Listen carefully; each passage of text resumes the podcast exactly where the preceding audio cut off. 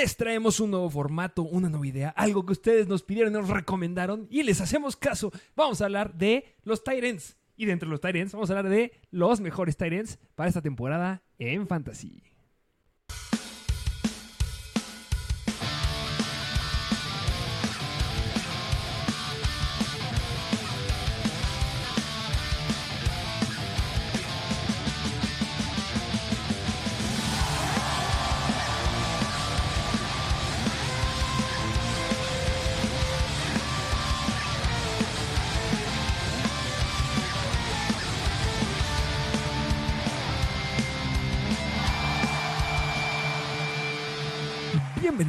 A un nuevo episodio de Mr. Fantasy Football. Así es que, pues mira, si ya, ya tocamos todas las posiciones, nada más nos falta una más, que es la de Tyrants. Y dijimos, ¿por qué no hacer algo que ustedes nos sugirieron, como tú bien lo dijiste, y algo diferente? Yo creo que se viene un episodio bastante divertido. Vamos a hablar de los Tyrants, pero con un nuevo formato que tú nos vas a hacer el honor de explicarnos. Mira, este, si nos estás, es más para si nos estás viendo en YouTube, pero si nos estás escuchando en Spotify también funciona. Si nos estás viendo en YouTube es porque vamos a empezar a usar tires, los famosísimos tires. Vamos a ver, vamos a colocarlo, vamos a irles diciendo cómo van las cosas. Eh, ya nos queremos ir de filo con este episodio. Recuerden, por favor, si les gusta el contenido que estamos haciendo, solamente lo que les pedimos es vayan a seguirnos a Instagram, denle un follow. Y si también les gusta el contenido que estamos haciendo aquí, o nos está escuchando en Spotify, en Apple Podcasts, en Stitcher, en Google Podcasts, den un comentario, dejen cinco estrellas si de verdad les gusta. Es lo único que les pedimos para apoyarnos y que esto siga creciendo y darles el mejor contenido en fantasy, porque ustedes se lo merecen y se merecen ganar en esta temporada y poco a poco vamos a irles dando más cosas. Solamente, de verdad, denle me gusta, denle compartir o dejen un comentario. Sin nada más que agregar, eh, ¿te parece que les digamos cuáles son nuestros tires? Así es que, que, bueno, mira nada más para la gente que no sepa qué son los tires. Los tires son Ah, como son como niveles, es decir, en este caso vamos a tener cinco niveles en los que vamos a clasificar alrededor de unos 20 tyrants que los vamos a meter en estos cinco clasificaciones. Que el primer nivel es el Travis Kelsey Tire. Travis Kelsey Tire, ¿quién estará ahí? Es el que tenemos hasta arriba. ¿Cuál es el segundo nivel? Ese es el Olimpo. De ahí abajo está el Tire Elite. El Tire Elite. Y después tenemos el Tire, Estable, de ahí nos vamos al One Week Wonder. que es como tu happy place, como un jugador que maybe sí, maybe no, ya lo irán viendo a lo largo del episodio. Y al final tenemos mi lugar favorito. El Tire Kyle Pitts. Así es, hasta abajo está el Tire Kyle Pitts. Ustedes podrán ir deduciendo dónde irán entrando los wire, los receivers, los tight ends. Ya hicimos lo de wide receivers y running backs. Si les gusta este formato, déjanlo y lo podemos hacer con los demás jugadores. De sleepers también me podría llevar- gustar, ¿eh? Que, que, que mira, no nada más es para, para divertirnos, pero ya que al momento que estás drafteando, si tú logras cl- clasificar en tu forma que, te, te- que a ti te funciona en tires, en- creo que lo más común es decir tire 1, tire 2, tire 3, la verdad funciona bastante bien también. Así que en esta intención lo hicimos un poquito más divertido, pero esto no quiere decir que sea en broma. Es decir, los vamos a clasificar acorde a su nivel, pero pues de una forma más divertida. Justamente. Y pues vamos a ir aleatorio con todos los ends. ¿Y qué te parece si empezamos con alguno? ¿Con cuál empezamos? Te voy a dar chance que me digas un color. Azul. Vamos con el azul. ¿Y qué te parece si nos vamos primero con el buen Gerald Everett? Vámonos a Los Ángeles con Los Ángeles Chargers, Gerald Everett. A ver, este, pregunta inicial. ¿En qué tire lo colocaríamos? Y ya luego justificamos el porqué. Eh, yo me gustaría primero que habláramos un poquito de. Ok, ok, ok. Vamos a hablar un poquito de Gerald Everett. Que, pues mira, eh, si hablamos un- de Gerald Everett, al igual que la posición de wide receivers, es hablar un poquito del coreback. Y cuando hablamos del coreback, eh, hablando de Justin Herbert, pues estos Chargers vienen renovados. Tienen una nueva, un nuevo coordinador ofensivo. Llega Kellen Moore, una ofensiva muchísimo más explosiva. Ya tiene, ya tiene más. Ya promete más esta ofensa de los Chargers. Es a lo que voy la temporada pasada, porque tú lo has dicho, Brandon Staley necesita ya carburar bien, eh, ya posiblemente a su último año como head coach. Pero algo que a mí no me gusta con Gerald Everett es que aunque esta ofensa puede ser bastante explosiva, hay demasiada competencia en targets. Es decir, está Quentin Johnston, está Keenan Allen, está Mike Williams y está Austin Eckler. Cuatro jugadores que le van a competir en targets a Gerald Everett. Si la temporada pasada fue muy bien y fue bastante constante, fue porque precisamente Keenan Allen se lesionó, Mike Williams se lesionó y no estaba Quentin Johnston. Por eso también le fue bien, tiene que leer. Pero esta temporada ya cambia. Y considerando también esas lesiones que hubo, también debemos de decir que este Gerald Everett no fue tan relevante. Estuvo promediando 8.6 puntos fantasy en promedio por juego, 5 targets, lo cual se me hace bueno para un tight end. No es increíble. Saben que aquí no estamos yendo a números que estaban teniendo otros wide receivers que para wide receivers son 10 este, targets más o menos por partido. Aquí estamos yendo a 5 targets, lo cual es bastante bueno. A lo largo de los años hemos visto cómo van aumentando el porcentaje de targets que van teniendo los tight ends a lo largo de la temporada, pero eso no quiere decir que ya sean todos relevantes. A mi punto de vista, lo que ha dado este Gerald Everett y los factores que acabas de decir, yo la verdad creo que es un One Week Wonder. Justamente, yo estaba discutiendo ahí, bueno, está, más bien estaba pensando, discutiendo en mi cabeza si estaba entre el estable o One Week Wonder, pero yo justamente concuerdo más One Week Wonder, One Week Wonder por la competencia en Targets. Así es, va a depender mucho del tipo de equipo al que se enfrenten, dependerá mucho de cuál sea la situación que haya alrededor de él, ya lo acabas de decir muy bien. Si se llega a lastimar a alguien, claro que me gusta este Gerald Everett porque va a tener el volumen de Justin Herbert y a quién no le gustaría tener el volumen de Justin Herbert. Y pues si hay algo que es bueno de justamente que se merece estar aquí, es que el jugador que tiene el calendario más fácil para los Tyrants a lo largo de la temporada es justamente el buen Gerald Everett. Me encanta cómo empieza su temporada. Miami, Tennessee, esos son los, los juegos que quieres. Justamente ahí es donde le estamos dando el One Week Wonder. Después se va para abajo y la verdad no cierra nada bien porque en su última semana o el partido de semifinal de Fantasy va en contra de los Buffalo Bills, que son espectaculares en contra del Tyrant. Así es, ahí tiene a Gerald Everett. Vámonos al siguiente Tyrant. Vamos a hablar, eh, ¿qué te parece si vamos con el buen um, ¿Quién te gusta? de los Pittsburgh Steelers? ¿Qué te parece si nos vamos con el buen Pat Fairmouth? El buen Pat Fairmouth, que mira, si esta vez no hicimos rankings, Pat Fairmouth, para decirles un poco, está en nuestra novena posición de nuestros rankings.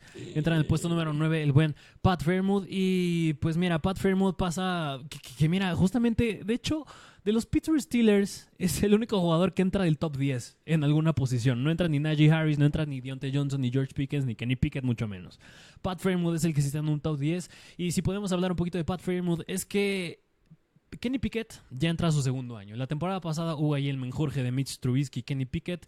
Y esta temporada Kenny Pickett ya debe meter más de 7 touchdowns. Y si alguien tiene que buscar en la zona roja, tiene que ser a Pat Fairmouth. En 2022, los Pittsburgh Steelers fueron los sextos. Fue el sexto equipo con más target share al Tyrant. Es decir, fue el sexto equipo que más buscó al Tyrant entre Mitch Trubisky y Kenny Pickett, que eso es bastante bueno. Yo creo que no hay razón para que ese número baje esta temporada. Justamente, hay algo que me gustó mucho de Pat Fairmouth es que la temporada pasada lo buscaron bastante dentro de la yarda número 20. Es específicamente entrando en zona roja, más o menos le estaban buscando una vez por, por partido, fue lo que estuvo promediando, y eso para un Tyrant nos encanta, porque sabemos que cuando buscan al Tyrant es para anotar. Si vemos sus números, la verdad es de los Tyrants que me encanta por el lugar donde se está yendo, está yendo en el sexto o séptimo round, que se me hace que lo vale 100%. Fue un Tyrant que llegó, o estuvo bastante cerca de llegar a los 100 targets, lo cual es un gran, gran número. O sea, decir que tu Tyrant tenga 100 targets es porque, sin lugar a dudas, va a dar muy buenas cosas. Específicamente, si me preguntas cuántos tuvo fueron 98 targets. Solamente dos touchdowns, pero eso debe cambiar. El único pero que le pongo al buen eh, Pat Fairmouth es la llegada de este Washington. Ok, ok, ok. Que justamente tiene muchos highlights. Este, sí, no es Darnell Washington. Es que no me acuerdo su primer nombre. Mm, la garrocha enorme que la va a estar rompiendo y que va a estar sacándole 20 mil cabezas a Bryce Young, justamente él. hemos visto muchos highlights, no Tyrant que llega justamente de Georgia, este, y los highlights que ha tenido es una locura. Me da miedo que le pueda quitar esas oportunidades de anotar, pero si se las llega a quitar, que vuelva a tener los 98 targets, me encanta. Y yo creo que el buen Pat Fremont se merece estar en la zona estable. Estable, concuerdo, concuerdo. Yo ahí yo estaba discutiendo el hito estable, pero me gusta más estable. Venga, ¿quién más? ¿Qué sigue? ¿Quién sigue? Vámonos, a ver, te voy a decir otro color. Vámonos con el color morado. El color morado. Vámonos con. Ay, solamente hay dos, pero vamos a irnos con el jugador que se perdió un tiempo de training camp porque tuvo una enfermedad bastante severa se le infectó el oído. Vamos a hablar de TJ Hawkinson. Ok, vámonos con el buen TJ Hawkinson de los Minnesota Vikings, regresando al ranking de top 10. Lo tenemos en el puesto número 3. En el puesto número 3, así que ya debe estar un poquito más elevado y con buena razón, porque digo, yo creo que TJ Hawkinson, hablando de los Minnesota Vikings, es la segunda opción por aire después de Justin Jefferson. Para Kirk Cousins. Yo creo que es el segundo jugador que se puede quedar con la mayor cantidad de targets. Ya no está Adam Thielen, claro que llega Jordan Addison, está Alexander Mattison, pero yo creo que después de Justin Jefferson en ese equipo, T. Hawkinson se puede quedar con los targets. Y algo que me gusta bastante de T. Hawkinson, hablando ya de la posición de Tyrant, es que en las últimas nueve semanas de la temporada pasada promedió poco menos de 11 puntos por partido. Que la posición de Tyrant, bueno, más bien en general, podría parecer no tan bueno, pero cuando hablas de la posición de Tyrant, son números bastante sólidos, 11 puntos por partido. Son números bastante, bastante sólidos. Cuando nos vamos a, hablar de justamente lo que estás diciendo, que puede ser que siga en target después de Justin Jefferson, es una locura. Ya vayan a ver el ranking de, de wide receivers para que escuchen la locura de números que tuvo Justin Jefferson. Y cuando tienes un wide receiver que tiene una locura de números, el Tyrant que tenga la segunda cantidad de targets es una locura. El buen TJ Hawkinson llegó a tener partidos de 13 targets. O sea, hubo wide receivers que ni siquiera lo vieron en sus sueños. Específicamente estoy hablando de la semana número 16 en contra de los Giants. 13 targets, 109 yardas, 2 touchdowns para darnos la hermosa cantidad de 35.9 puntos fantasy en ese juego. Y tú me dirás, ¿fue el mejor número que nos dio? No, el mejor número que lo dio fue en contra de Seattle, la peor defensiva en contra de los Tyrants, donde nos dio 37.9 puntos fantasy en ese juego donde anotó dos veces. Es un Tyrant que es sólido, que te puede dar buenos puntos. El gran problema de T. Hawkinson es que yo creo que se está yendo muy alto. Dirías que se está yendo bastante alto T. Hawkinson. Yo creo que se va muy, muy alto en el ADP. No estoy diciendo que no vayan por él. Sin lugar a dudas, me gustaba antes en la temporada pasada que estaba llegando en un quinto, sexto round. El ADP lo está aventando bastante, bastante alto en esta temporada, lo cual es justificado, pero yo creo que hay Tyrants que justamente, como Pat Fairmouth, que para mí, a mi punto de vista, lo puede llegar a alcanzar. Pero sí, es bastante sólido TJ Hawkinson. Así es, así que la pregunta del millón, ¿en qué Tiger lo metemos? Y yo creo que es Elite. Ah, estaría entre estable y Elite. Yo lo meto en Elite. Estás hablando que está en nuestro número 3 de nuestros rankings. En el tuyo, en el mío está en el 8. Tanto así arriba de nah, No, pero bueno, vamos a ponerle en Elite, si no lo, lo, vamos a cambiar. Vámonos un poquito más abajo. ¿Qué te parece si nos vamos con el jugador que yo le cambio siempre el nombre? Vamos con Antetokounmpo. Ok, con Chigosimo Cuonco de los Tennessee Titans. Antetokounmpo es de básquetbol. Chigosimo Cuonco de los Tennessee Titans. Y miren, estos Tennessee Titans, mira, la única vez que hablamos de los Tennessee Titans fue cuando hablamos del buen Derrick Henry, pero chicos, Simo Cuonco la temporada pasada era novato, era su primera temporada y la verdad mostró, demostró bastantes flashazos en el menjurje de, coreback, de corebacks que traían también. Digo, Ryan Tannehill parece ser que va a ser, bueno, más bien es el quarterback titular, pero la temporada pasada también tuvo sus declives, entró Malik Willis ciertas semanas, así que esta temporada podría cambiar también la situación con Will Levis en la mezcla, Malik Willis también y Ryan Tannehill, así que yo creo que Chimosimo Conco, yo creo que no es un Tyrant que puedas considerarlo sólido, digo, aún más por la llegada de Andrew Hopkins y por la llegada a lo mejor de Tajay Spears en el backfield, pero yo creo que es un es una buena es un jugador que tiene una buena apuesta, es decir, si le das al clavo con Chimosimo Conco y si demuestra tener ese famosísimo upside, yo creo que puedes tener un Tyrant, no sé si no no creo que top 5, pero top 10. Sí, justamente yo creo que puede ser ese top 10 y justamente puede llegar a serlo por cómo cierra la temporada. Dos factores. El calendario es bellísimo después de la segunda mitad, o sea, a partir de la segunda mitad. Las primeras seis, cinco semanas son bastante malas porque va en contra de los Saints, va en contra de los Chargers de Cleveland, Cincinnati y los Colts. Y si algo nos demostraron la temporada pasada es que estaban dentro de las 10 mejores defensivas en contra de los Tyrants. Y la verdad, eso no me gusta. Pero después ya puede ser muy, muy bueno porque justamente el cierre de temporada. Semana 14 va en contra de Miami, que eran bastante malos en contra de Tyrant. Semana 15 en contra de Houston y semana 16 en contra de Seattle. Ya les había dicho, la peor defensiva en contra del Tyrant. Entonces, eso me gusta y por esos factores, y también consideremos el segundo factor que les iba a decir, se lastimó Traylon Burks y quién sabe cuánto tiempo puede estar fuera, se dice que va a ser poco, pero pues puede llegar a recibar y pues bueno, es estarlo siguiendo, es un jugador del que vamos a estar hablando mucho en waivers y yo creo que se merece estar en One Week Wonder. Sí, justamente One Week Wonder y este, un, mira, un dato curioso e interesante con Chico Simo Oconco, ¿sabes a quién están agarrando antes de Oconco? ¿A quién? A Justin Tucker. Justin Tucker se está No yendo antes eso. de Chico Simo Conco No en el round eso. 11. No hagan eso, por favor.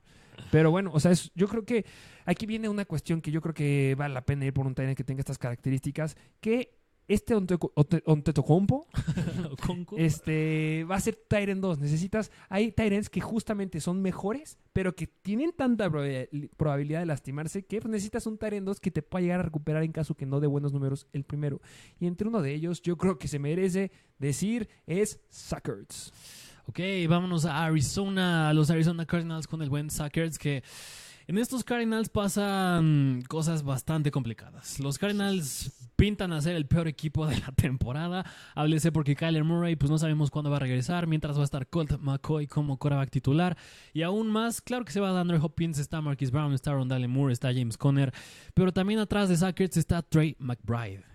Así que se le complica bastante ahí la competencia en targets para Sackers. Claro que tiene el potencial, tiene todavía, pero mira, justamente en el episodio de wide receivers hablamos de jugadores que ya podrán estar en su declive o que es última temporada siendo elites, como Davante Adams, como Mary Cooper, como Thunder Hopkins. Y yo creo que Sackers entra en ese grupo de jugadores que ya están dando sus últimos ranazos. Así que yo la verdad creo que es demasiado riesgo con Sackers, tanto por la situación del quarterback como porque Trey McBride, que la temporada pasada era un, bueno, era un Tyrant novato, entra a su segundo año me da miedo Sackers. Justamente tiene gente atrás que le están rascando y le están persiguiendo, le están pisando los talones. También tiene un prueba que va a estar fuera por bastante tiempo, que es Kyler Murray, como lo acabas de decir bien. Y no nos ha dado una temporada completa desde el 2018. La temporada pasada se perdió a partir de la semana número 11. Y consideremos que tuvo un torneo y un, eh, un Torn ACL es lesión de ligamento cruzado anterior y un MCL, se lo llegan a ver ahí, es una lesión de ligamento colateral medial. O sea, los dos son de la rodilla. Te hablan mucho de la estabilidad y eso le llega a afectar mucho. Y yo creo que para mí, Sackers, si tú me darás mejor opinión, inaugura la zona de Calpits. Así es, sí, no lo pudiste haber dicho mejor. El primero en inaugurar la zona de Calpits. Vámonos con otro Tyrant que me gusta, que yo creo que puede ser muy bueno. Vamos a hablar de un Tyrant. Bueno, yo creo que te toca a ti. Te voy a dejar que vayas por mí. Me voy a, reservar el mío para que sí. Mira, pues vamos a uno que ha sido de tus favoritos año tras año, Mike Gesicki. Vámonos con Mike, Mikey Gesicki, que está lastimado. ¿Qué era sarcasmo, eh? Porque Obviamente no me gusta. tú lo odias, tú lo odias. Pero bueno, ya se cambió de equipo. Lo odiaba mucho porque estaba en Miami y le quitaba targets a Jalen Waddle y a todos los jugadores ahí. Pero bueno, ya cambia de equipo, se va a los Patriots y que le quite targets a quien quieras, excepto a si le quitas targets, escúchame bien. si decides quitarle targets a Ramondre Stevenson, te voy a buscar. Híjole. Pues mira, vamos a hablar un poquito del buen Mike Gesicki. Kyle Pitts, vamos al siguiente. Mike, mira, Mike Gesicki, para que vean por qué está en la zona de Kyle Pitts, que yo sí concuerdo. Eh, bueno, no sé, no sé, no sé si puede entrar en Week Wonder, porque mira, ahí te van las razones, porque... No sabe bloquear, bien. pero ese es un punto a favor en Fantasy, ese es un punto a favor porque digo, si llega a los Pats ya estaba Hunter Henry, y si lo trajeron a Mike Gesicki es porque quieren un Tyrant aéreo. Digo, desde hace dos años, desde la temporada pasada estaban con John Smith y Hunter Henry. querían una dupla de Tyrants. Y yo creo que con Hunter Henry y Mike Gesicki ya lo pueden lograr más. Yo creo que igual, yo no creo que aquí haya tanta competencia de targets. Claro que el principal va a ser Ramon Stevenson. Llega Juju, está Davante Parker, este, Davante Parker, Tiquan Thornton. y, el este equipazo que hubieran tenido los Peters en el 2018, ¿eh? Pero ahorita. y Kendrick Bourne. Así que no hay bastante competencia, más bien no la hay en este ataque aéreo. Pero justamente yo creo que más allá de eso, el problema es Mac Jones que Mac Jones no es un coreback que hasta el momento lo hayan soltado bastante. En estos pads llega algo bueno, que es llega Bill O'Brien. Llega Bill O'Brien, un nuevo, un nuevo esquema ofensivo. Así que yo creo que Mike Gesicki yo sí lo podría meter en One Week Wonder, porque al igual que Hunter Henry hace dos años o la temporada pasada, había semanas en las que clavaba dos touchdowns, va a ser dependiente al touchdown. Y yo creo que Mike Gesicki, en vez de touchdowns, puede llegar a tener una buena cantidad de targets que haya. Que, mira, que va a haber semanas en las que lo, en la que lo vamos a poner en waivers, claro que sí. Yo creo que sí va a pasar. Pero va a ser. Pero va a ser One Week Wonder. Yo lo sigo poniendo en zona de Cal ¿Prefieres a Antetokounmpo o a Cal Pitts? Ah, a Mike Gesicki, digo. a, a Chigos Moconco. Ahí está. Entonces Cal Pitts, zona de Cal Pitts. Pero mira, hay, hay niveles. Ahí habría que ver los niveles en los tires. Pero yo creo que sí iría en el tire de One Week Wonder. Bueno, lo vamos a poner ahí, pero ahorita lo voy a regresar. Vámonos al Tyrant que me gustaría hablar y que quiero que ustedes piensen en él. Es un gran elemento. A mí me gusta. Yo creo que es un gran sleeper y lo va a romper porque la tiene que romper. Porque ya es su momento. Porque pasan las temporadas y pasan las temporadas y siempre se lastima. Y cuando va a reventarla, cae una lesión. Pero yo espero que de la mano de Deshaun Watson, el buen David Njoku la pueda romper esta temporada. Es un gran elemento que se está yendo hasta el séptimo, octavo round de Fantasy y la puede romper sin lugar a dudas. Pues mira, David Njoku regresando al top 10. Este David Njoku lo tenemos en el puesto número 10 precisamente. La temporada pasada, si hablamos de muy bien de Pat Fairmouth en la zona roja, David Njoku fue aún mejor porque fue el segundo mayor tight end con más targets en red zone. Solo estuvo atrás de ¿sabes quién? De Travis Kelsey. Solo estuvo atrás de Travis Kelsey con 20 targets en zona roja y mejor aún, Porque digo, la temporada pasada fue malo, pero mejor aún porque la temporada pasada de esos 20 targets nada más metió 4 touchdowns. Es decir, hay una área de oportunidad enorme ahí. Eso es bastante bueno para David Njoku. Y aún más, porque estos Cleveland Browns parece ser un equipo que ya se van a inclinar más hacia el pase por Deshaun Watson. Sí, justamente. Eh, estuvieron justamente entrenando en el training camp con una de las mejores defensivas, a mi punto de vista, la que va a ser la mejor defensiva en esta temporada, los Philadelphia Eagles. Y justamente si algo se veía de Deshaun Watson era que es muy bueno en pases. Justamente en las prácticas o en los entrenamientos que hacían 7 contra 7, era muy bueno. El problema era cuando llevan el 11 contra 11, porque la, llegaba la presión de la línea, le está presionando a la mejor línea de la liga, es donde había problemas. Pero de ahí en fuera el ataque aéreo que tengan los Cleveland Browns se me hace que va a ser bastante, bastante bueno. Y ya lo dijiste, los números que tiene en y las cosas que puede llegar a ser, que me esté promediando justamente lo que nos dio en algunos partidos la temporada pasada, 7 a 8 targets y que me puede estar alcanzando las 80 yardas aéreas, son números bien, bien relevantes.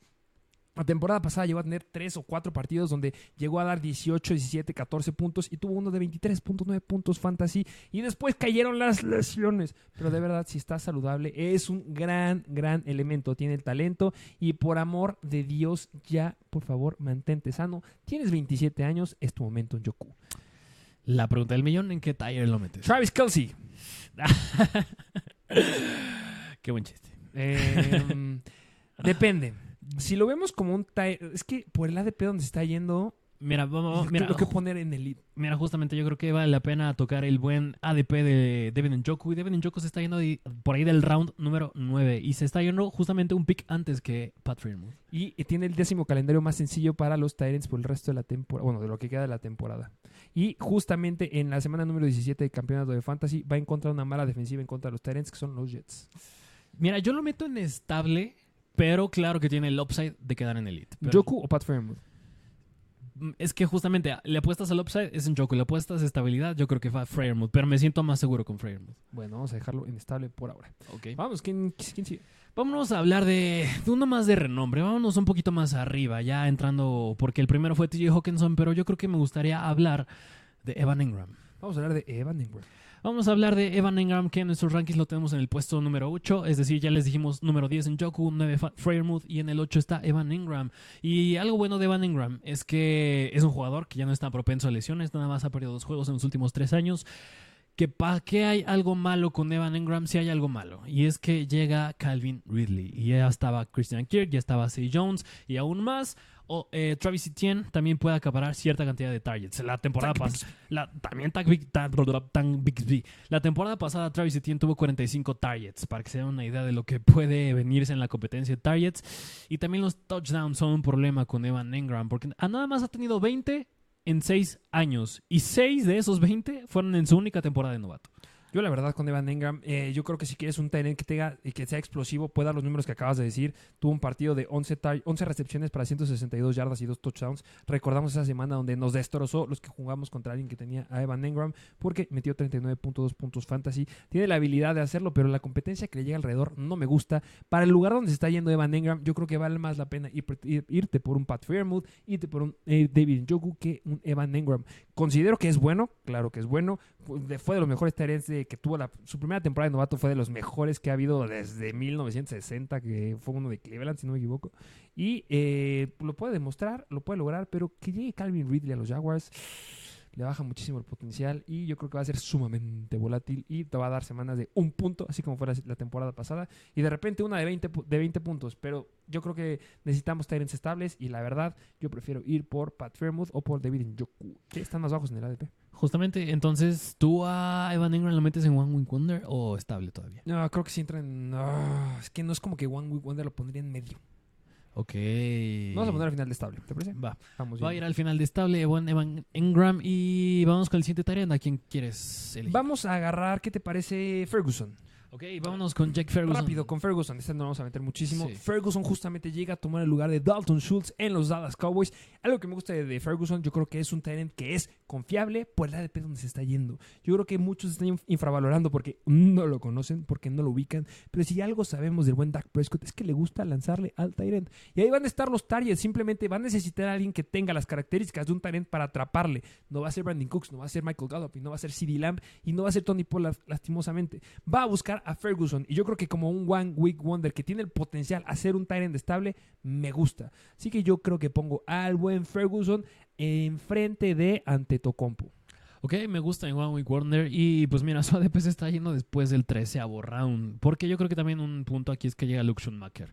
Schoonmaker, eh, un Tyrant novato. Lo va a así que justamente los Tyrants novatos tardan mucho en Lo va a responder. poner enfrente de pues ahí está, ahí tienen al buen Jack Ferguson. Vámonos al siguiente Tyrant. Eh, ¿Vas? Mm, mira, a mí me gustaría hablar de los Denver Broncos, Greg Dulcich.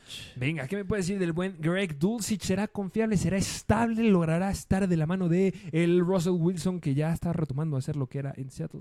Pues mira, para mí un sleeper alert es Greg Dulcich. Yo, a mí sí me Sí. gusta bastante Greg Dulcich porque, y es un sleeper, por si quienes no la cacharon, es un sleeper, porque la temporada pasada Greg Dulcich, apenas si no mal recuerdo, era su segundo año o era su temporada de novato, Sí, de novato. mm, de novato el buen Greg Dulcich, y la verdad acaparó una buena cantidad de targets. Claro que la ofensa de los Broncos fue un desastre, fue un asco, pero esta temporada, pues bueno, ya cambia con Sean Payton. Nunca se ha ca- caracterizado tanto por darle tanto volumen a los Tyrants, háblese en los New Orleans Saints cuando estaba en aquellos buenos años. Fue Jimmy Graham, si no me recuerdo, los más relevantes. También llegó a estar Jared Cook, pero ahorita está con Greg Dulcich, un Tyrant que a mi punto de vista, tiene gran talento. No es tan sonado, pero acaparó una buena cantidad de targets, lo repito, y en su temporada de novato. Y eso no es poca cosa porque los Tyrants tardan en responder y que lo haya hecho en su año de novato la temporada pasada, habla bien de él. Justamente fue el nombre, creo que de los más sonados en los waivers de la temporada pasada, porque nos llega a dar buenas actuaciones en donde le daban 6 targets, 4 targets. Y no solamente que le dieran 4 targets, sino que con esas, bueno, más bien 5 targets y con 4 recepciones lograba 87 yardas. Lograba hacer jugadas grandes y eso nos encantaba. Tuvo 4 partidos en donde nos, dio más de una recepción de más de 20 yardas y eso es bastante, bastante bueno. El problema que llegó a tener a mi punto de vista es que solo llegó a meter 2 touchdowns. Llegó a tener partidos con 8, 8, 9 targets y solamente que hayas tenido dos partidos con un touchdown se me hace bastante pobre. Pero también nos habla de lo malos que eran los Broncos en ese entonces. Yo creo que sí, de la mano de Sean Payton deben de mejorar y yo creo que el buen Greg Dulcich se merece estar en One Week Wonder y lo pongo atrásito de Ferguson. Ok, ¿no lo metes en estable? ¿Crees que es estable? Acuérdate que firmaron a Adam Troutman.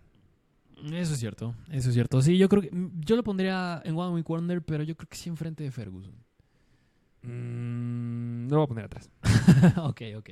Vámonos. Ya te dejé que movieras a lo de Ok. me toca poner atrás de Ferguson. Ok, pues va, vámonos con el siguiente tarea. ¿A quién? Vamos al uno sonadito. ¿Qué te parece? Hablamos de George Kittle. Ok, vámonos con uno potente que es el buen George Kittle de los 49ers y en nuestros rankings aquí lo tenemos en el puesto número 4. Y aquí con Kittle pasan dos cosas. Que una, la verdad, ya está más resuelta, que es Brock Purdy, ya va a ser el quarterback titular, ya lo dijo Kyle Shanahan. Y con Kyle, que digo, con Brock Purdy, George Kittle la temporada pasada metió 7 de sus 11 touchdowns. Eso es bastante bueno. Pero también hay una nueva adquisición de la temporada pasada en estos 49ers. Y es Christian McCaffrey. Porque Christian McCaffrey, si alguien llegó a quitarle targets, fue a todo el equipo y entre ellos, pues claro que se vio involucrado George Kittle. Justamente se vio involucrado buen este, Travis Kelsey, pero aunque este. George George Kittle. Sí, ahorita se me debe ir. Eh, justamente le llevó a quitar, pero no podemos dejar pasar que con Christian McCaffrey, lo que me encantó justamente de este George Kittle es que de la semana número 15 a la semana número 18, cerrando la temporada, tuvo casi dos touchdowns por partido. Claro que le llevó a quitar este touchdowns este Christian McCaffrey, pero lograron darle una buena química ahí. Con el buen Brock Purdy, lo que acabas de decir, tuvo buenos targets y me encantaría regresar eh, a, las estadísticas. El partido que más me gustó fue semana 16 en contra de Washington, que era una gran defensiva en contra de los Tyrants. Y George Kittle le cerró la boca porque metió 30 puntos fantasy, 6 recepciones en 8 targets para 120 yardas y 2 touchdowns. Lo que me gustó mucho de esas últimas semanas que llegamos a ver, que no lo llegaron a hacer justamente en el partido de Wildcard Divisional y el conferencia, fue que ya no buscaron a Kittle en zona roja. Justamente si nos vamos específicamente ya no el 15, 15, sino semana 16, 17 y 18, lo estuvieron buscando dos veces al menos dentro de la yarda 20. Y tuvo dos partidos donde lo buscaron dos veces dentro de la yarda 5. Bueno, uno, dos y otro fue uno. Y es por eso que logró convertir en touchdowns. Y además de eso, tuvo partidos, bueno, tuvo dos partidos en donde tuvo más de tres recepciones o tres recepciones de más de 20 yardas. Eso me encanta. Y mira, yo creo que la única cuestión con George Hill, además de lo de McCaffrey, es que sí tiende a ser bastante propenso a las lesiones. Bastante, bastante. bastante. Si nos vamos un poquito a su historial, desde que llegó a la NFL, que fue en la temporada de 2017, en esas temporadas se perdió un partido. 2018 fue la única temporada que nos ha dado sin lesionarse. De ahí en fuera, 2019, 20, 21 y 22 se ha lastimado. Lo bueno de la temporada pasada es que solamente se perdió semana 1 y semana 2. Pero de ahí en fuera sabemos que seguramente se va a perder alguna semana. Pero a pesar de eso, yo me quedo con que cerró bien la temporada, que estuvo promediando 13.5 puntos fantasy en promedio por juego. Y yo, la verdad, por las lesiones y todo lo que acabamos de decir, lo meto en estable. Híjole, yo pensé que ibas a decir elite. Es que las lesiones, Te hacen mucho ruido. bastante. Híjole, mira, a mí me gusta porque no es tanto el punto focal de esa ofensa. Aunque, mira, si yo lo meto en estable, yo creo que lo metería en estable, pero hasta de frente. Sí, hasta arriba. Definitivamente, si llega a estar en estable es porque debe estar hasta arriba. Algo que también podría ser bueno es que tiene un gran calendario para los Tyrants. Pero pues sí, em, yo lo meto en estable hasta arriba. ¿Ok? Hasta enfrente. Ok, ok, ok. Pues vámonos al siguiente Tyrant. Vámonos ahora un poquito más abajo, porque de quien me gustaría hablar va a ser de. A ver, te voy a dar el honor de que hables de los Buffalo Bills y es Dalton Kincaid. Dalton Kincaid, me encanta. El Travis Kelsey 2.0. No, no es él. Es Sackers 2.0. Tiene características bastante similares a Sackers. Me Pero gusta, no ahorita. No ahorita. No, no ahorita. Justamente ahorita viene a competir con Dawson Knox. Viene a una ofensiva donde ya están bien repartidos los targets, donde sabemos que son definitivamente para Stephon Diggs, donde se los lleva también este Gabriel Davis, donde sabemos que James Cook ya toma relevancia por tierra y por aire le van a estar dando volumen ahí, donde sabemos que este Josh Allen también tiene piernitas para anotar cuando sale en zona roja. Me gusta mucho que haya llegado justamente a los Bills, pero no para esta temporada. Lo he dicho mil veces. Este buen Dalton Kincaid llega a los Bills para darle más volumen a Josh Allen. Me sigue encantando y me encanta todavía más cuando vi que firmaron justamente a Dalton Kincaid, porque en el round, en el, draft, en el primer round, justamente los Bills hicieron un movimiento para ir por Kincaid específicamente en el primer round. Entonces eso te habla del potencial y el futuro que tiene este muchachón. Y pues la verdad yo creo que en fantasy es bastante complicado que vaya a ser relevante. A lo mejor llega a tener alguna semana por ahí, pero solamente para observarlo, disfrutarlo y que te enojes si es que tienes a Stephon Diggs porque le llegará a quitar alguno que otro touchdown.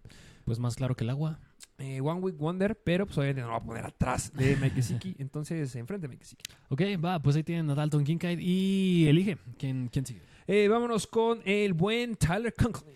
Ok, vámonos con Tyler Conklin, que mira, aquí en estos New York Jets ya hablamos un poquito cuando hablamos de Garrett Wilson, llega Aaron Rodgers, pero Aaron Rodgers nunca se ha car- ca- caracterizado tanto por darle volumen a Tyrants de forma que puedan ser relevantes en fantasy. A mi punto de vista, llegan a caer un poco en el One Week Wonder, pero a Conklin por la competencia que puede haber atrás, porque tiene a CJ Usoma atrás, Garrett Wilson, Nicole Hartman, Allen Lazard y compañía, yo creo que sí tendría muchísimas reservas con Tyler Conklin. Sí, claro que tiene a Usoma atrás, eso llega a ser bastante ruido, pero la temporada pasada fue bastante bueno. Era un jugador que estaban ocupando de una forma constante, sabíamos que siempre había competencia, pero si necesitabas un talent, eso me encantaba, que me llegó a pasar en ligas. Ah, Siempre había un talent que estaba en waivers, que nadie lo agarraba porque no era tan razonado y que daba buenos números y que era confiable y que te podías aventar una semanita agarrándolo y que te pudiera mantener a tu equipo. Eso es lo que me gusta de Tyler Conklin. Y ahorita sí llega un quarterback nuevo, que es Aaron Rodgers, que sí sabemos que no se inclina muchísimo a lanzar los Tyrants, pero de ahí en fuera, cuando llegue a necesitar una válvula de escape, ahí está Tyler Conklin. Y justamente la temporada pasada tuvo un partido de 25.9 puntos fantasy. Hay Tyrants que estamos poniendo altos que ni siquiera llegaron a ver eso en una semana. Y hablando de targets, llegó a tener semanas de 8, 7, 6, 10 targets, lo cual es bastante, bastante bueno. Y empezó la temporada con 7, 9 y 8 targets. Y eso que ya estaba Usoma atrás. Entonces yo creo que Tyler Conklin es un sleeper para mí. Es un jugador que va a estar de forma constante en waivers. No es tan sonado y siempre va a estar ahí. Es tu válvula de escape. Yo por eso lo pongo en One Week Wonder. Y la verdad lo pongo eh, atrásito de Everett o adelante de Everett. No manches, yo lo hubiera puesto en Calpitz. No, no, no, no, muchacho. No, no, no. No, no, no. Excuse-moi, pero lo voy a poner ahí. O sea, ¿tú preferías a Conklin en vez de Okonkwo? Mm, bueno, atrás de Okonkwo. ¿Preferías Ahí sí. A Mike Gesicki en vez de... ¿Preferías a... Oso- digo, a Conklin en vez de Mike Gesicki? Eh, sí, Sí. definitivamente. Por supuesto. No, no- no he hecho nada sí. Bueno, está bien, está bien. Metamos en One Week Wonder a Tyler Conklin. Vámonos a un Tyrant más de renombre. Vamos a llegar al que le hicimos el honor de ponerle un tire. Ya ha llegado el momento de hablar de los Atlanta Falcons. De Kyle Pitts. Dos sopas. ¿Nos subimos al tren o no nos subimos al tren? Mira, yo me he subido al tren dos años seguidos y me ha decepcionado bastante. A ver, vamos a ser objetivos con, con Kyle Pitts. Hay una regla en los Tyrants. Vamos a ser justos con, con Kyle Pitts. ¿Cuál? Si te pregunto, ¿Cuál es la temporada en la que los Titans la rompen? Yo diría que el tercero. No dirías, las estadísticas que dicen. A el ver, tercero. Las Sí, sí, estadísticas dicen el tercero. sí, sí, sí. ¿Qué temporada es de Kyle Pitts? La tercera.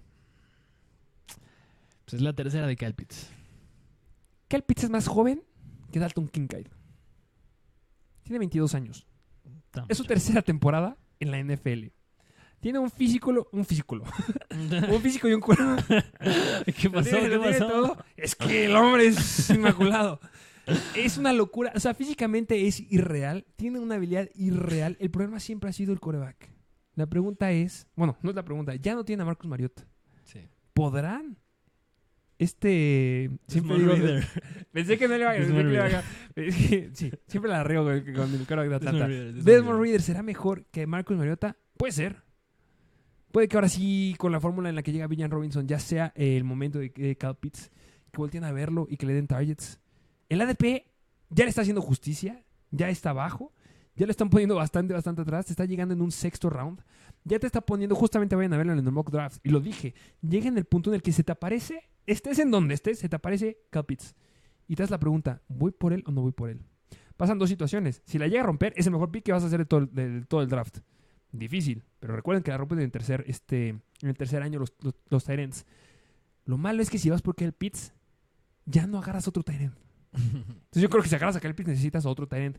Pero como lo agarras en el sexto, necesitas agarrar a otro end relevante en el octavo. Necesitas agarrar un Pat Freermuth, pero es como que, ¿para qué agarro a dos? Entonces mejor nada más agarras a Kyle Pitts. Y es donde llega la situación en donde te quedas con Kyle Pitts y como no la va a romper, te quedas bien débil en tu equipo. Mira, yo, por todo lo que acabas de decir, y porque justamente a raíz de que Mariota era el coreback y decidieron correr más el balón, y porque justamente llega Villan y se abre más la ofensa con él, yo creo que sí me subo otra vez al tren de Kyle Pitts. Ah, ¿de dónde lo ponemos? Yo sí lo meto en Elite. Suéltalo, suéltalo, en Elite. ¡No! ¡No! Nos hemos subido oficialmente al tren de Kyle Pitts. Por el ADP. Perdón. El ADP. Así es, está en el sexto round el buen Kyle Pitts. Pero bueno, pues aquí lo tuvieron, esta breve síntesis de Kyle Pitts. Vámonos al siguiente Tyrant. Si te pregunto cuál es tu Tyrant favorito en el draft de este año, es. Travis Kelsey. Pues el mío no es Travis Kelsey. ¿Quién es? Darren Waller. Darren Waller. Mucha razón, mucha razón. Claro que debe ser el pick favorito. Darren Waller, sí. Tiene 30 años. Yo lo sé. O 32 años. ¿Cuántos años tiene Darren Waller? Ahorita, eh, Mm, producción. Sí, sí, sí. Ya está grande. Ya está grande. Pero recuerden que llega un equipo que no tiene a nadie. A nadie. Me digas lo que me digas que a ti te encanta. Es el equipo favorito de aquí, su servidor. Te encantan los Giants para esta temporada. Sí. Pero no hay nadie alrededor de el buen Daniel Jones. Solo está Saquon Barkley. Ahorita sí me dirá los wide receivers que hay. No hay nadie. el wide receiver, y digo wide receiver porque de verdad es lo que va a ser. El target número uno de Daniel Jones esta temporada va a ser Darren Waller. Darren Waller nos ha dado temporadas en las que ha sido el Tyrant 2, 3 o 1. Bueno, uno no recuerdo, pero 2 seguro. Y tiene la oportunidad de volver a hacerlo en los Giants. Tiene a Brian Dabol como head coach. Y lo van a explotar. Y no solamente lo digo yo. En el training camp lo han usado de una forma increíble. Por todos lados lo están usando. Es el target favorito de Daniel Jones. Ya está creando la química que estábamos esperando. Va a ser un gran, gran pick si es que lo llegas a agarrar. Ahí te va mi buena noticia y mala noticia con Darren Waller. No. Temporada pasada, los Giants, el segundo equipo que menos le lanzó al Tyrant. Sí, pero ¿a quién La- tenía? la- ahí te va la buena noticia. La buena noticia fue con el rookie, el novato Daniel Bellinger, quien se perdió claro. seis juegos también. Así que hay buena, mala, una mala noticia y buena noticia. Y justamente lo dijiste, ¿no? Yo concuerdo en ese punto, que no hay nadie más en ese core de wide receivers. Sterling Shepard, Wandale Robinson, Jalen Hyatt suena prometedor, pero Darius Slayton, Isaiah Hodgins, yo creo que la... Campbell, ¿no? la- Este ah, Campbell, sí, ¿no? también, Paris Campbell. Y la llegada de Jalen Hyatt yo creo que ayuda bastante porque va a abrir el campo. Jalen Hyatt es un deep threat, así que le abre bastante el campo a Darren Waller y yo creo que sin problema podría ser el target favorito de Daniel Jones. Sí. ¿Quién pondrías como el target favorito después del De, Eh, Hodgins? De- en targets del equipo, yo creo que yo creo que Wandale Robinson. Porque era del slot. Bueno, sí, eso sí. Eh, pero sí, eh, yo creo que Darren Waller me encanta. Eh, el ADP, eh, ¿me puedes decir? ¿Nos puedes iluminar cuál es el ADP en el que está yendo el buen Darren Waller? Mira, el buen Darren Waller se está yendo por ahí del round número 7, mitad del round 7. locura.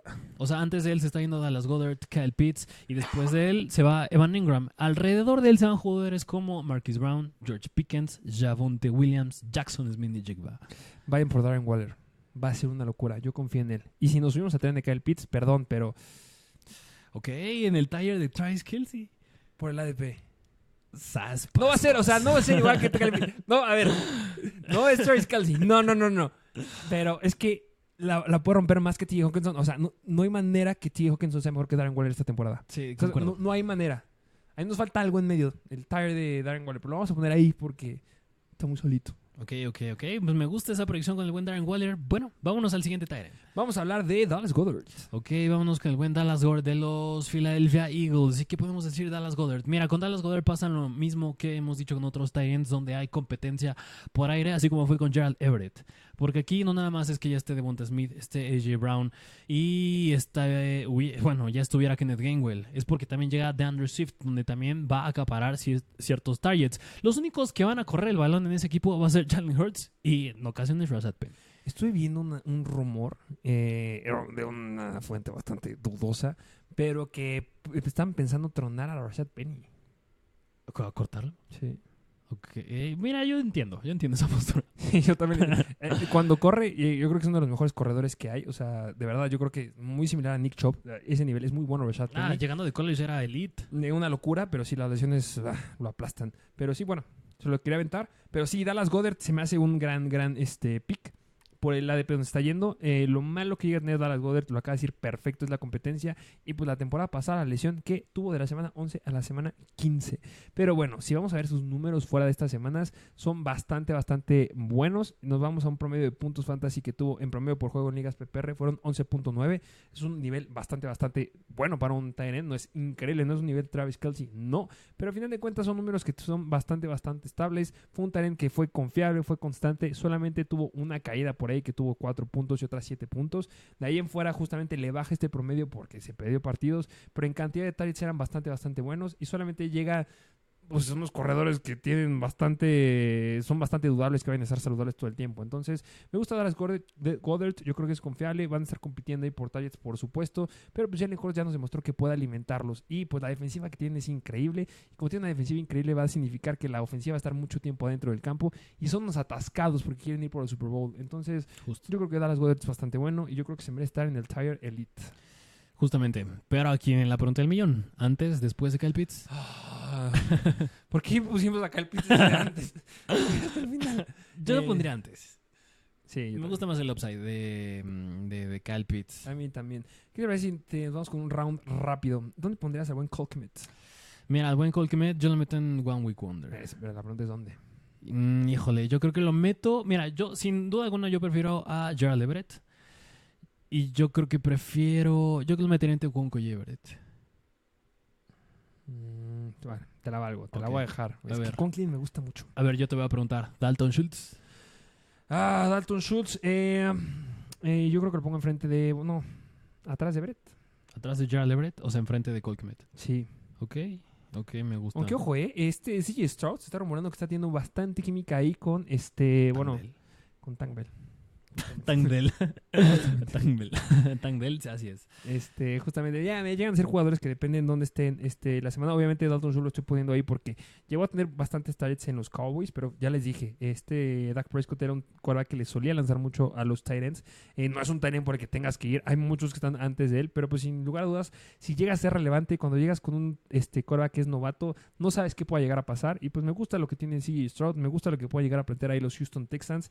Tiene armas por aire, tiene justamente a Tank Dell, tiene a John Mitchie, que me encanta mucho este John Mitchie. Y pues bueno, en el Tyrant les llega un gran elemento que es Dalton Schultz. No será increíble, pero pues yo creo que lo van a tener que usar de cierta forma. Así es, así es. Eh, bueno, No, sí. creo que lo ponga abajo de Kemet. ¿eh? ok, abajo de. Sí. Ok, va, va, va. Vámonos con el siguiente que Vamos es- a quitar las obras. De los Detroit Lions, yo quiero tocar uno. Que es Sam Laporta, el novato Sam Laporta, que la verdad ha tenido bastante ruido últimamente en el training camp. Bueno, ya había tenido, de que está siendo bastante relevante, está haciendo muy bien las cosas. Difícil que un Tyrant en su primer año haga bien las cosas, pero yo creo que Sam Laporta va a ser One Week Wonder. Y yo sé que vas a estar en, a lo mejor en desacuerdo, pero yo creo que lo meterá después de Gerald Everett. ¿Tanto así? Es que, mira, en este ataque de los Detroit Lions, ¿quién está? Amoroson Brown. Jameson Williams va a regresar hasta después. Y, séptima semana. y bueno, y Jameer Gibbs, que pueda tener este mm, acaparar ciertos targets. Yo creo que al inicio puede ser una muy buena válvula de escape para Jared Goff.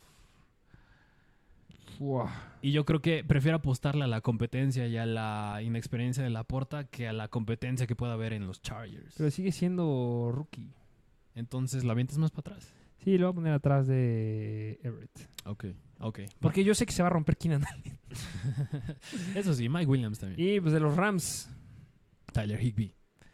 Tyler Higby, yo lo meto. Es que yo creo que Tyler Higby podría ser estable, pero depende del estatus de Matthew Stafford. 100%. Y depende del estatus de Cooper Cup. Ya lo he dicho mil veces, se puede llegar a romper. Yo creo que lo meterían estable atrás de Van Ingram. Atrás de Van Ingram. En estable. Porque si algo Higby es, ha sido, y ha sido, es confiable, no al nivel de un Dallas Goddard y Hawkinson, pero estabilidad al nivel Tyler Higby. Va, te la valgo. Me gusta. Ah, Llegamos a dos Tyrants. llegó el momento. Mark Andrews.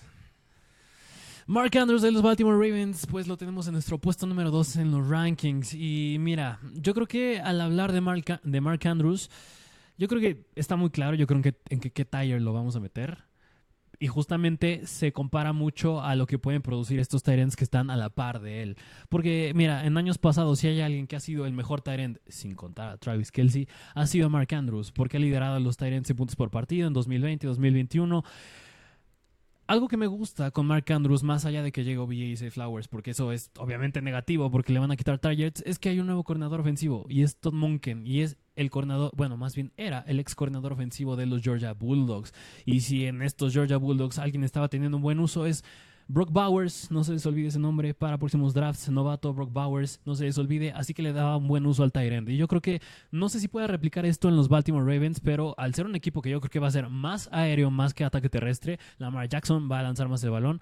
Yo creo que puede seguir siendo bastante sólido Mark Andrews, ya no al nivel de un Tyrant 2, porque yo creo que ya se le complica más por la competencia en Dallas Goddard, T. Hawkinson y Kyle Pitts. Pero yo creo que alrededor de unos 13 puntos fantasy por partido sí puede estar metiendo.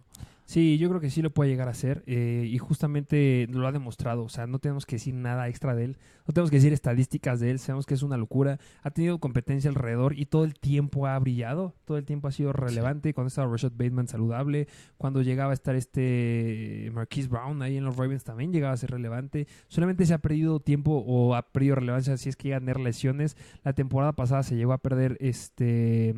¿Se llegó a perder tiempo? Una semana. sí. sí, sí. Se iba a perder dos semanas, perdón, de la, se- la semana 9 y la semana 18 se las llegó a perder, pero a final de cuentas es bastante, bastante sólido. Si vamos a ver el calendario que tienen, me gusta mucho lo que tiene el buen este, Mark Andrews. Eh, no tiene competencia atrás. Está Isaiah Likely, que se me hace un gran Tyrant de respaldo si es que se lastima Mark Andrews, pero pues ahorita está saludable, entonces con todo con Mark Andrews. Tiene de la semana 6 a la semana 9, tiene un calendario bellísimo donde puede llegar a alcanzar números increíbles. Va en contra de los Titans, contra Detroit, contra Arizona y contra Seattle, que la temporada pasada eran bastante, bastante malos. Y yo sí lo veo proyectando ahí más de 20 puntos fantasy. Son al menos cuatro semanas donde Mark Andrews va a cargar a tu equipo. Es un Tyrant que no se está yendo al nivel de Travis Kelsey, está yendo entre segunda y tercera ronda. Yo creo que vale mucho la pena. Y si a mí me llega a hacer la gran pregunta, por mucho de los números y lo que quieras de Travis Kelsey, yo creo que prefiero irme por Mark Andrews que por Travis Kelsey. Ok, ok, y pues sí, justo porque se van en el tercer round. Justamente, y este estos eh, Baltimore Ravens renovados que van a apostarle más a lanzar, no van a apostarle tanto a las piernitas de Lamar Jackson, en teoría. Entonces, me gusta. Justamente, así que pues yo creo que concordamos en que van en el tire de Elite o en el tire de Travis Kelsey. Eh, no, yo creo que en el Elite, ¿no? Sí, yo lo meteré en el Elite justamente como el primero, el, el que encabeza el tire Elite. Estamos haciendo, estamos pidiendo a Darren Waller arriba de Mark Andrews. es apostarle al upside, ¿eh? es una bold prediction ahí. Sí, es muy, muy bot. Y el ADP, es que es el ADP. O sea, mira, si Darren Waller se estuviera yendo en el cuarto, en el tercer round, ¿estás de acuerdo conmigo que Darren Waller caería hasta atrás del Elite? Sí, Mira, ahí te va, te la voy a poner el todavía más, más chistosa. Estás poniendo dos tires arriba a Darren Waller que a George Kittle. Sí. Tú amas a George Kittle, lo Yo siento. soy fan de Ese George hombre Kittle. se rompe cada rato. Y- Estás poniendo Kyle Pitts arriba de George Kittle. sí, eh, mira, este año sí. Este año sí. Este año Ok. sí. Eh, ¿Qué me puedes decir de Travis Kelce? Ah, pues mira, nada más que a Travis Kelsey. Pues es que, ¿qué te digo? Con, con decirles que le hicimos su propio tire. God Tire, justamente el mejor Tyrant de toda la vida, el mejor Tyrant de siempre. Que aquí viene una cuestión. Que aquí nosotros siempre estamos yendo en la edad, la edad, la edad. Travis Kelsey tiene 33 años. Pero si hay una posición, además de los pateadores, que no les afecta la edad, es los Tyrants. Sí. Puedes tener más de 30 años y pues Travis Kelsey siempre seguirá siendo Travis Kelsey. No tiene a nadie más alrededor. La dupla que tiene ahí con Patrick Mahomes, sí, el mejor coreback que tenemos actualmente y que será el mejor coreback por un buen, buen rato. El GOAT Junior, que de Junior ya no está teniendo nada. Simplemente los números que da Travis Kelsey son irreales. Si vemos su temporada pasada, que no se perdió ningún partido, estuvo promediando 18.6 puntos fantasy en promedio por juego. Son números bastante, bastante altos. Es más que merecido que se esté yendo, no, no más que merecido, pero es más que justificable que se esté yendo en el primer round de fantasy. Yo creo que Travis Kelsey no es. Tú no eliges a Travis Kelsey. Travis Kelsey te elige a ti. Porque justamente no es un no es un jugador con el que, bueno, en mi caso, puede haber un atascado fanático de la Pat Kansas Nation que vaya por justamente Travis Kelsey, pero simplemente llegas en el primer round, estás en el pick 7, 8 o 9 y te aparece Travis Kelsey y no lo puedes dejar pasar. Es la única forma en que yo he visto que te llegue. Tienes que elegir a Travis Kelsey. Si de repente estás en el primer, segundo, tercer, cuarto pick, no lo agarres, por amor de Dios. Pero si llega a aparecerte ahí, tienes que agarrarlo porque los números que te va a dar son sumamente confiables. Tener a Travis Kelsey te da una calma y una paz mental a lo largo de, de las semanas porque tener un Tyrant Elite es completamente diferente. Si nunca has tenido un Tyrant Elite, te recomiendo que esta temporada vayas por un Tyrant Elite. Obviamente sin gastar de más, pero de verdad es una calma que te da. Te carga el equipo. Justamente, y, y mira, yo creo que comparándolo con las demás posiciones, con la de coreback, la de running backs, la de wide receivers, yo creo que Travis Kelsey, con, con respecto a su posición, es el que más se despega del segundo lugar. Es decir, Justin Jefferson no se despega tanto de Jamar Chase, Jalen Hurts no se despega tanto de Josh En Allen. algunas estadísticas. McCaffrey, eh, bueno, digo, en cuanto a rankings y puntos fantasy y producción total, Christian McCaffrey no se despega tanto, Dustin Eckler. Travis Kelsey sí se despega bastante de quien posiblemente es nuestro segundo puesto, es Mark Andrews. Justamente. Si vemos las estadísticas, eh, Mark Andrews 113 targets en la temporada pasada comparados con 152 targets de Travis Kelsey, que ojo, eh, Mark Andrews se perdió dos partidos, estaría más cerca, no alcanzaría, pero estaría más cerca. Recepciones de Mark Andrews 73, si igualit, las mismas que tuvo Evan Engram, y Travis Kelsey 110, las yardas que tuvo. Mark Andrews 847 yardas y Travis Kelsey 1338 yardas, una locura. Corrió 524 rutas, que es una locura de número también. Y pues bueno, este las estadísticas siguen siendo buenas y buenas y buenas para Travis Kelsey. Es un arma elemental para justamente los eh, Kansas City Chiefs. Y este otro número que también es importante que si vieron el episodio de Wide Receivers, lo dije mucho con Amor Sam Brown, es el porcentaje de recepciones que tiene. Es decir, tiene muy buenas manos. Específicamente, si nos vamos a las estadísticas, sería como entre el cuarto y quinto eh, end con las mejores manos de la liga. Pero considerando el volumen que tiene, es increíble. Precisamente, así que aquí lo tienen al buen Travis Kelsey en su mismo tire, el tire de Travis Kelsey. Sí, este parece que hagamos un recap. Un breve recap que en el tire de Travis Kelsey tenemos a el mismo Travis Kelsey y a Darren Waller. En el siguiente tire que es el Elite tenemos a T. Hawkinson, eh, Dallas Goddard, Mark Andrews y Kyle Pitts. En el siguiente tire que es el de estable tenemos a George Hill, Pat Fairmouth, David Njoku, Evan Engram y Tyler Higby. Y en el tire donde tenemos más que es en One Week Wonder tenemos a Jake Ferguson, Greg Dulcich, Gerald Everett, Sam Laporta, Dalton Schultz, Cole Kemet, Chio Simo Conco, Tyler Conklin, Dalton Kincaid y Mike Gesicki. Y por último, en el Tyler, en el tire de Kyle Pitts, a Zach Ertz. Justamente ahí lo tienen. ¿Y qué te parece si ahora nos dices específicamente cómo están nuestros rankings? Así es, nuestros rankings quedan de esta forma, que en el puesto número 10 tenemos a David Njoku, en el 9 a Pat Fairmouth, 8 Evan Engram, en el número 7 a Darren Waller, en el 6 a Dallas Goddard, 5 Kyle Pitts, 4 George Hill, 3 T.J. Hawkinson, 2 Mark Andrews y 1 Travis Kelsey. Ahí lo tienen, vayan a ver, este, ahí tenemos la, la planilla de los trailers que tenemos. Digan si les gustó esta nueva mo- modalidad que usamos. Es todo para ustedes, para darles contenido más digerible, más, más distinto. Este, espero que les haya gustado. Denle me gusta, dejen su comentario qué tal les pareció. Y pues bueno, recuerden que ya ahí están las noticias. Esténse listos porque las ligas Mr. Fantasy pronto estarán abiertas, pero solamente a los mejores suscriptores que tengamos en Instagram. Así es, así que déjenos en los comentarios si precisamente si les gustó esta nueva dinámica para que la repliquemos. Y nada, pues igual que tú dijiste, síganos en todas nuestras redes sociales, suscríbanse y dejen un like que nos ayudaría muchísimo. Pues si no tenemos nada más que agregar, muchas gracias por escucharnos y nos vemos a la próxima.